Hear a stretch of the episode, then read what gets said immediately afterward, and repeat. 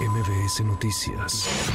El poder de las palabras concluyó el Foro de Cooperación Económica Asia-Pacífico en San Francisco, California, donde ministros de Economía, Comercio y líderes mundiales que pertenecen a esta renovaron sus compromisos de generar beneficios. Los encuentros más importantes fueron entre los presidentes de China, Estados Unidos y México, que giraron alrededor del tema de las drogas, principalmente del fentanilo. Es la voz del mandatario estadounidense Joe Biden al cierre del evento. Durante los últimos días hemos trabajado juntos y creo que eso no es una hipérbole. Hemos trabajado juntos para encontrar formas de construir economías inclusivas, resilientes y sostenibles para Asia-Pacífico. Y hablamos sobre el progreso que requiere la asociación. Juntos, presentamos el trabajo que emprenderemos para evitar los peores impactos de la crisis climática.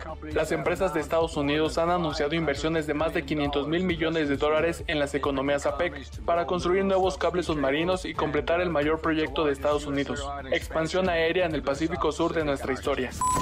De acuerdo con el reporte de la Coordinación Nacional de Protección Civil, la Fiscalía de Justicia del Estado de Guerrero actualizó la cifra de personas fallecidas a 49 por el paso del huracán Otis, que impactó principalmente en Acapulco y Coyuca de Benítez.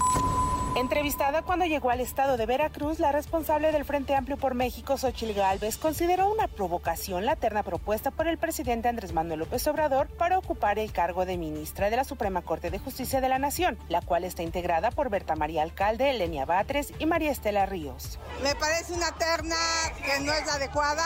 Una de las integrantes no tiene legalmente la posibilidad de ser candidata y las otras dos son militantes de Morena. Me parece que es una provocación y el presidente debería de reconsiderar mandar gente con experiencia.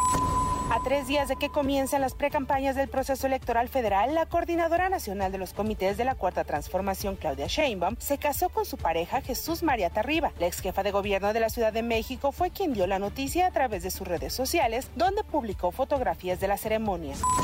El Pleno Regional en materia penal con residencia en la capital determinó que los jueces federales son los únicos competentes para autorizar que se sustraiga información de un teléfono celular. Al resolver una contradicción de criterios, el órgano jurisdiccional puntualizó que los datos conservados en los equipos de comunicación móvil se encuentran dentro del ámbito de protección del derecho a la inviolabilidad de las comunicaciones.